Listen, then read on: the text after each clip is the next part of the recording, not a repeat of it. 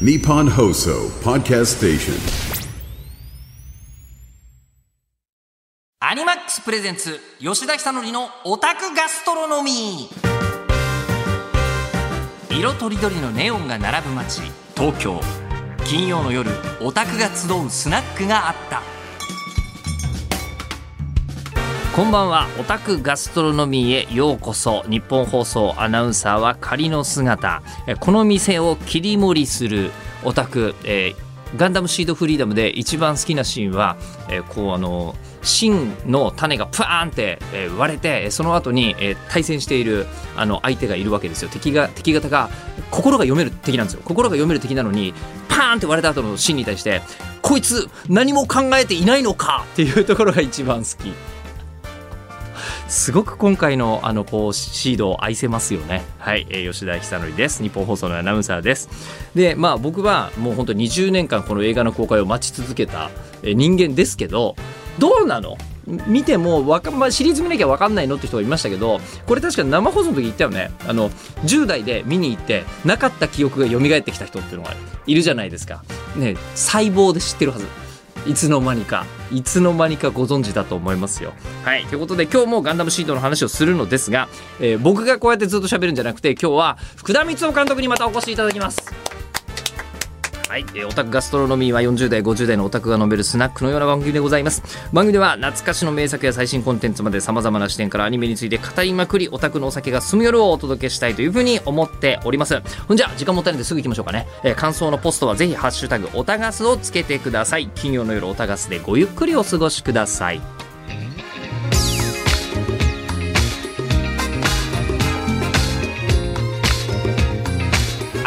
プレゼンツ吉田久典のオタクガストロノミー。この時間はアニマックスがお送りします。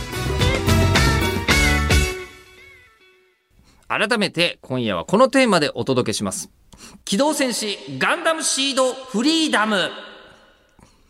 はい、もう本当大ヒットになってますが、え先週福田監督にお越しいただいて話をしていたら当然終わらなかったということで、えここからは後半部分お届けしたいと思います。では、福田光雄監督との対談の模様です。どうぞ。いや、でも今回ね、えーこれはじゃあちょっと、あの、パッと抜いて読む感想ですけど、ラジオネーム K さん、えー面白かったです。かなりアフターデュランダルを描いていて、あはいはいえードラマ部分もすごく面白かったです。えー SF 的なテーマもあり、キラの弱さと真の可愛さ、アスランのまっすぐさがとても良かったですと。いう中で、えーやはりシードは愛が大事ですねみたいな。いやそれ聞くとすごいいいなんかあれだよね。映画だよね。いや、そうなんです。いや、いい映画なんですよ。えーそそれ聞くと、いやいやそんな映画作ったっけ？とか思っちゃった今。いや、そんな映画でした、そんな映画でした。あ。僕、確か舞台挨拶の時にもお話ししたと思いますけど、もう愛は自発的でなくてはならないっていうのって、えそうなの？ゆ 思いませんか？今回の映画。いやそりゃそうだけど、ええ。作ってて、で、それって結構昨今言わないやつだなと思って。あなるほど、ええ。正しい愛以外は世の中受け入れられないよみたいな時代になってきてる感じなんですけどいや愛に正しいも何もないでしょっていうのをちゃんと持ち込んでいて、その自発性こそが尊いじゃないですかみたいな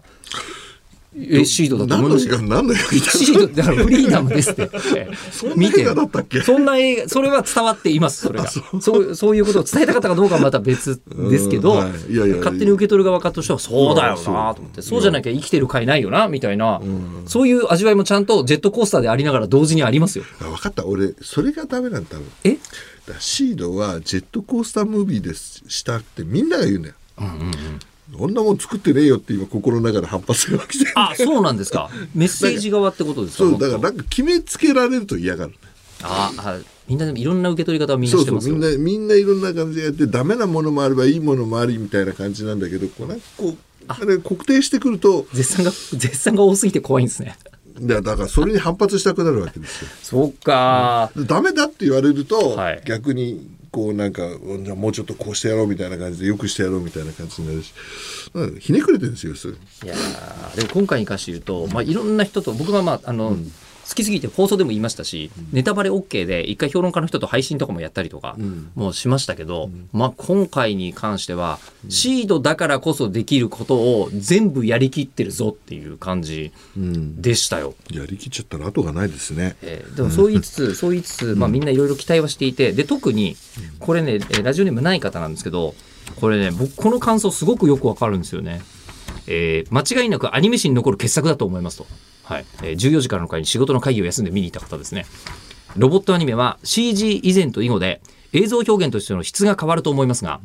えーこれまでの CG を使ったロボットアニメはえー既存の映像を違和感なく再現することや、えー実験的なものが多かったのに対して、えー今作では福田監督特有のけれんみのある、古き良きロボットアニメの進化系としてかっこいいパースと派手な演出に CG 特有の精密な動きを加えた待ち望んでいた営業表現を見せてくれました。えーえーすすごい見方してるよねあでもネタバレになりますが、えーシャア専用ズゴックがジムを貫くシーンよりもかっこいいズゴックが生きているうちに見られるとは思っていませんでした。これすごいわかるんですよ。ーこの感想。いやみんなそのなんて言うんだろう 感想すごいね。感想のなんか捉え方すごいね。なんかそれ聞くたんびにえそういう映画だったっけ？俺ちょっと自信なくなってきたとか思って。人に言われれば言われるほどこう自信がなくなるね。今回ねみんな10代の時のパッションを30代の表現力でぶつけてる感じなんですよ。見てる人たちの感じで言うと、ええ。いやでもこれに関しては本当にこれ監督に監督以外に、あの聞くのはなかなか難しいと思う話で、あのアニメの使命って、歴史上誰も見たことのない画面を作ることだと思うんですよ本当ですか？いや、だってそうじゃないですか。ええ、そうじゃないと、あれだって、モビルスーツが宇宙をかけてるシーンは人類はまだ目撃したことはないわけですよ。なるほど。ええ、でなるほど、それが、あの、やっぱり、なんていうんですかね、シードの時は、えーそれこそまだ4対3じゃないですか、一番初め、はいはい。始まった時は、はい。で、あの時の、あの、全部手書きで書かなければいけない、モビルスーツに対し、今回、もうあの大画面で2024年の技術で、でもただ同じモビルスーツも出てきてっていう形でやるわけじゃないですか。で、あれ劇場で見てる時の、うーわーっていう感じは、本当にすごかったですよ。なるほど、ええ。あれを、あの、脳内に浮かべられている福田監督すごいなと思うんですよああいやまあそうそうね。だからねやってる時はなんかこう人間がおかしいね。人人として何かが壊れてる。なんかもう、どういうモードに入ってるんですかもう人だけどレ、なんかレあもうだからーザーみたいな。シード世界の中に入っちゃってる感じですよね、だからそういう感じだからなんか、ねあの属性とこう全く違うこと考えてたりする時があるってことですよね。今完全に属性の人になっちゃってるんであのその時って、そのなんかこう映像世界の、あのこうなんですかね映像作品としてこの絵の方がいいなって考えてるのか、むしろ監督はその世界にいて自分の目の前で展開しているモビルスーツのバトルが見えてる感じなのか、あ見えてる感じに近いですね。あでもそうですよね、じゃないとこの感じにならないですよね。ええ。だからね意外とその辺がねだからそうなるとこうなんていうの誰も止められないんですよ。誰も止められないってこれ良くないねって誰も言ってくれないんですよ仮仮に間違ってたとしても。そこが怖いところであの監督がそれやりだすととにかくと止められるやつが誰もいない。下っ端だったらいくらでもね止められるんだけど上から。いやだからねなんかちょっとこうその期間が今回長すぎたね。ずっと中に入り続けていて、うん。はあ。だんだんだんだんこう答えが見えないままなっていくっていうかね。この言い方は変かもしれませんけど、モビルスーツバトルって、あのなんかえっ、とねあのー変な言い方ですが嘘だからこそごまごまかしが効かないんですよ。んあの世の中で本当に起きてる。例えばサッカーとかみんな見たことあるじゃない、サッカー見たことあるからサッカーのあのゴールシーンの前後だけ描けばゴールシーン描かなくても、あの想像できちゃうのよ、人間今の人類だったら大体、それに対してモビルスーツバトルは誰も見たことがないから、なんかそういう省略みたいな技法がありえないと思うんですよ。ええ。で今回で関して言うとあんなに複雑なバトル起きてるのに、大体何が起きてるか全部わかるんですよね。あそうですかわかりました。はい。何も考えないようにしようって思ったんですよ途中からあああ。のもう一度決めたんだからもう何も決めないあ何も考えないで突っ走るっていうはい。いやそれは良かったんですよ。いやだだだと。出ないとできなかったから。なんならスイッチが入ってくれるのをみんなずっと待ってたんじゃないかぐらいの。いやいやスイッチ入ってたら多分できてなかったしあの別の意味であの要するにさ自分のところに抱えて話さなかったらできなかったですね。ああのもうここはお前ら任したっていうのが最後の最後にあの最後の最後に言ってもまあ去年のうちだけどでそうなってうんまあ渡しちゃってからだいぶスピード上がったのかなとか思ったりはしますけど。あ。ということで企画発表からだとすると、18年じゃないですか。まあ実質やってたのは3年ぐらいですよね。まあ、ただそのあ間、頭から離れることは多分ないわけ。ないですね。ですよね。ずっとその18年間のうち、まあだから15年ぐらいは一人で抱えてたのって、うん。これなんですか辛かったんですか？まあいろいろ考えますよね。いろいろ考えてこうしたらいいなああしたらいいなって頭の中では考えてまあそんなにあれじゃんあの一生懸命あのなんてなんて言うんだろう、まあ、思いついたネタがたくさんあるだけっていうまあそういう感じですよね。ただあの消えないですよね頭の中からね。責任とかプレッシャーとかで感じてたの？それはないですねあそれはむしろなかったんだ、うん。はあ。責任とかプレッシャーっていや俺が追うことじゃないしとか思ってたから。それはもうあのバンダイナムコフィルムワークスのプロデューサーの方々が一回世の中に対して発表したものの約束をどこで果たすかという。あの辺も面白かったね。なんか聞いたら。なんかあの宮川さんって。メーカーさんあの元々のシードとね、デスティニーのプロデューサーですけど。会社は反対してたんだけどフライングで発表してたらしいよ フライングでなんか自分あの人のまあまあ独断で発表しちゃったらしいよ。だからなんかああよかったとこの間なんだっけ小室さんとの打ち合わせの時に宮川さんも来てて、だからあの時のなんか俺なんかこう会社に勝手に言っちゃったのにまあそれがこう形になってよかったよとかって言ってたからさもうまさにそれ宮川さんのやってることってあのシードのパイロットたちと大体一緒じゃないですか。みんなキラもアスラもシンもみんなそういう行動に出ますからね。そうだね。みんなみんな独断でバーンってやると、でもその独断でバーンってやったことが局面を切り開いたりするというか。どうなんだろうね。わかんない。あの時はいやいろんな人がいろんな思惑あったけどなんだろう。宮川さんが一番結局まあシードに対して前向きになってくれたのかなドライな部分はあるけどとか思ってあの守ろうとしてくれた人もいるしそのなんだろういろんな意味で作品のタイトルを守るっていうことが、まあ自分たちの懐にお金が入ることでもあるからだから守るのはた確かなんだけどあの守るためにこう作品を出さないっていうのと守るためにこうちょっと出すっていうのと両方あるからさ、難しいなとか思うんですよ。だから今回はね、うんまあ、宮川さんはどっちかっていうと守るために出ろみたいな感じで、で出すからには数字取れってまあ当然だけどね。そういうふうな人だったから いいんだけどねと。まあフリーダムは正直言っちゃえば僕はそんな売れなくていいと思ってたんでいやいや真面目な話ね。いやいやまあ作る立場からしたら、まあ、それはまた別の話ですよねってことですよね。うーんとねどのくらいっていうかまあ多分あのなんだっけえっ、とその一個前にやってたやつハサウェイだっけかな、はいハサウハサウェイにハサウェイと比較してそんなに遜色ないレベルまでいけたらいいって感じなんですよ。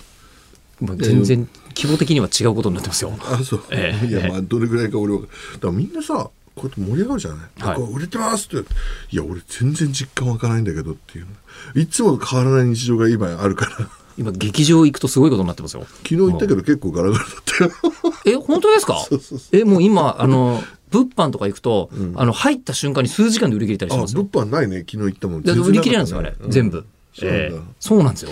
いやあれは単純にああのなめなめすぎだろうと思うんだけど。もっともっといけるはずなんだからっていう。う、ん。ちょっとパオレがないっていうのはちょっとどうかなとか思ったけど。それでもそれも土日の話ですよねとか思ってあでも今度の次の土日とかまあ要するにそのなんだろう他の方がこう新しいのどんどん出てくるからそうしたらまあもうちょっと楽になるんじゃないですかね。見れるんじゃないですかね。じゃああのすみません。まあ今作り終わったそして公開がされたばかりの、えータイミングでお伺いすることじゃないのかもしれないですけど、これはやっぱりみんなが聞きたいと思っている、ラジオネームさつきさん。えーこれあの舞台挨拶の時に、えーあの一瞬セリフであのフリーダム強奪事件っていう話が出てくるんですよ、出てくるんですよ、えーオフレコかもしれませんがフリーダム強奪の話見たいです。シードシリーズまだまだ見たいです。っていうふうに言われてまして、えーあの最終的にゴーサインを出すのはプロデューサーとかのお仕事だと思うんですけど、あの監督は次またシード作ってくださいって言われたら、やっぱ作りたいですか？ああまあ言われたら作るけどね。作るけど、うん、なんだろうな。みんなが見たいものとはなくなってきちゃうかもしんないねっていうところだよね。いつも。いつも気にしてるのは。これこの間の舞台挨拶で、うん。監督がおっしゃってあ確かにその通りの映画になってるしっていうふうに思ったことが一個あって、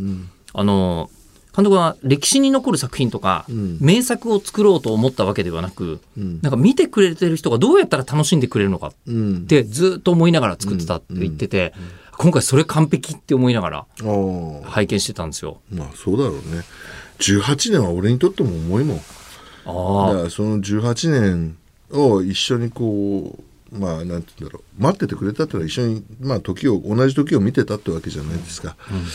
それうんいう人に対してあの送り出すあの伝えたいものメッセージがあるんだとか送りたいものがあるんだっていう感覚で言うならばまあやらなきゃいかんでしょそれはっていう気はしましたよ。あのだそれそれもできないでなんか一般向けにガンダムシート作りましたとか、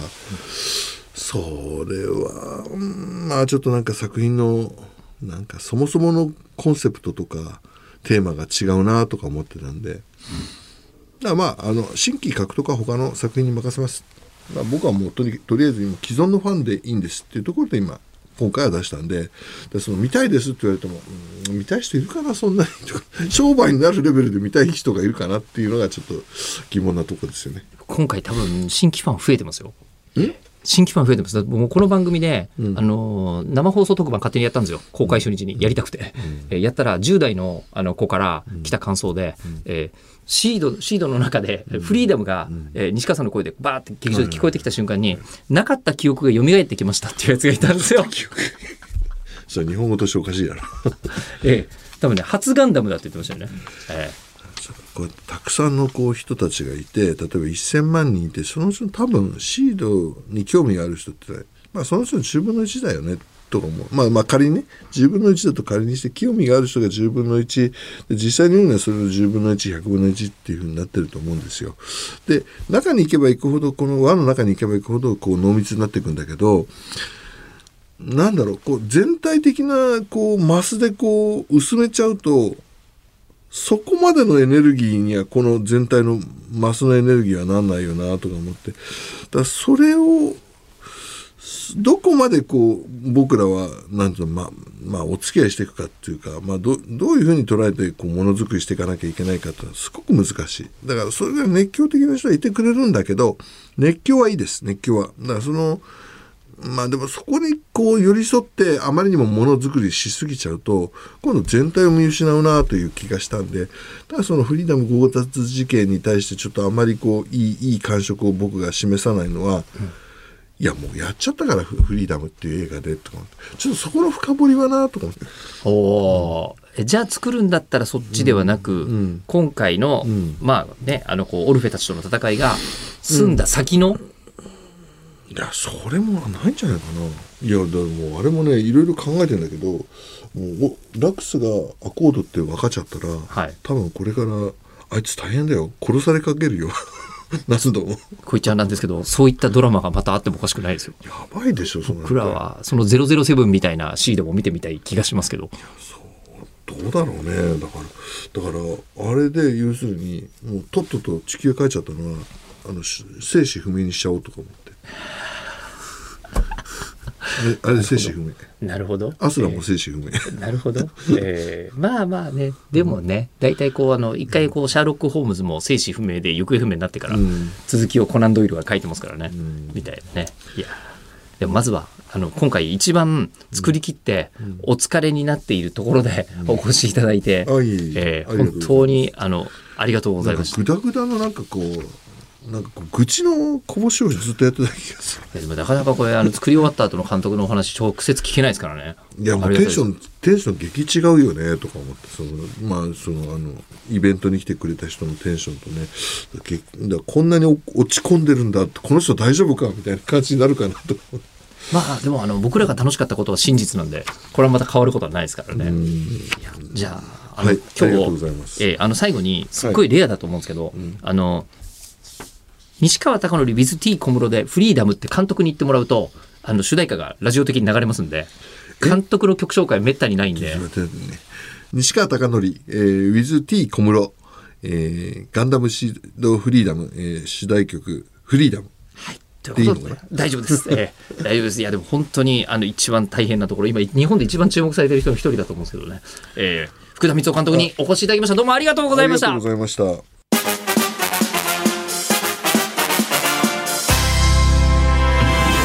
クスプレゼンツ吉田久典のオタクガストロノミー。この時間はアニマックスがお送りしました。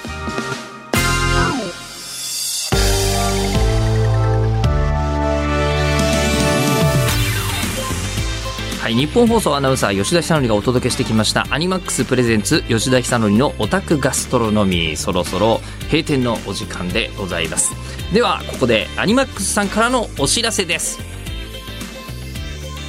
アニマックスでは3月5日火曜日から3月10日日曜日まで東京草月ホールでアニマックス朗読劇坂道のアポロンを開催。1960年代モダンジャズの流行を背景に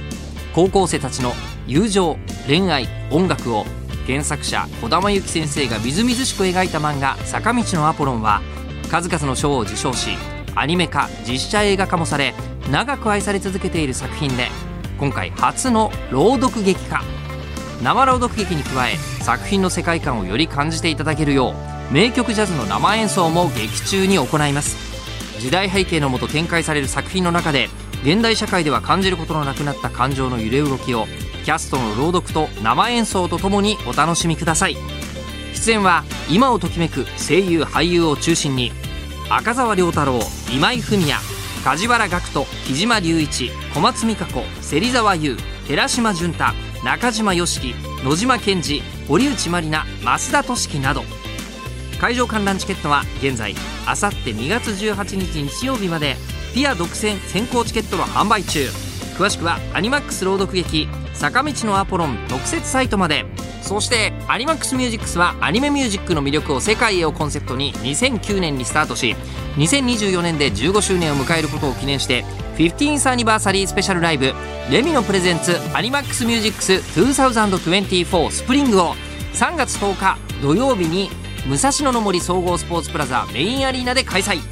福田監督をゲストにお迎えした今日のテーマでもある映画「機動戦士ガンダムシードフリーダム」の主題歌も担当する西川貴教さんの出演も決定。出演アーティストは 15th アニバーサリースペシャルアーティストとして千原みのり西川貴教メイン。さらにアイリス石原香織伊藤美久大橋彩香グランロデオサンドリオン純奈芹沢優フューチャリング持つ富田美優フィロソフィーのダンスフリップサイド三崎奈子柳凪。最高に楽しんで盛り上がろう。期待してお待ちください。会場観覧チケットは現在あさって2月18日日曜日まで。ファミペイ二次先行チケットの申し込み受付中。詳しくはアニマックスミュージックス 15th アニバーサリー公式サイトまで。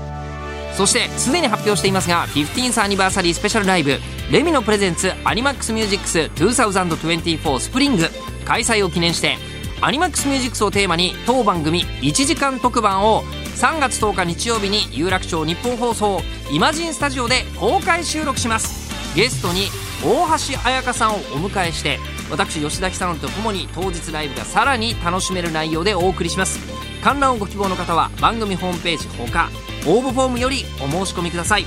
2月27日火曜日23時59分まで申し込み受付中です。そしてレミのプレゼンツアニマックスミュージックス2024スプリングのチケットを購入済みの方は前方観覧エリアでご案内いたしますので注意事項をよく読んで間違いのないよう入力ください。詳しくは吉田久典のオタクガストロノミー公式ホームページまで。はい。このタイミングで、えー、西川貴教さんアニマックスミュージックス2024あのスプリング登場ですよ。すごいタイミング。ね今一番みんなが聴きたいアーティストになってますからね。ということであのぜひ武蔵野の森にお越しいただきたい、はい、いうふうに思っております。私も司会進行のお手伝いでは多分させていただくことになっております。さあそれではあなたからのですね感想オーダーお待ちしております。受付メールアドレスはオタクアットマーク 1242.com otaku.1242.com です。X で感想をポストしてくれるときはですね、ハッシュタグ、オタガス、カタカナでオタガスとつけてください。で、また、あの、今回の放送もですね、ポッドキャストに残ります。今までの放送も残ってますので、えー、聞き逃した回とかもう一度聞きたい放送何度でもお楽しみいただきたいと思います。この時間のお相手は、日本放送アナウンサー吉田久典でした。金曜の夜、オタガスでまたお会いしましょう。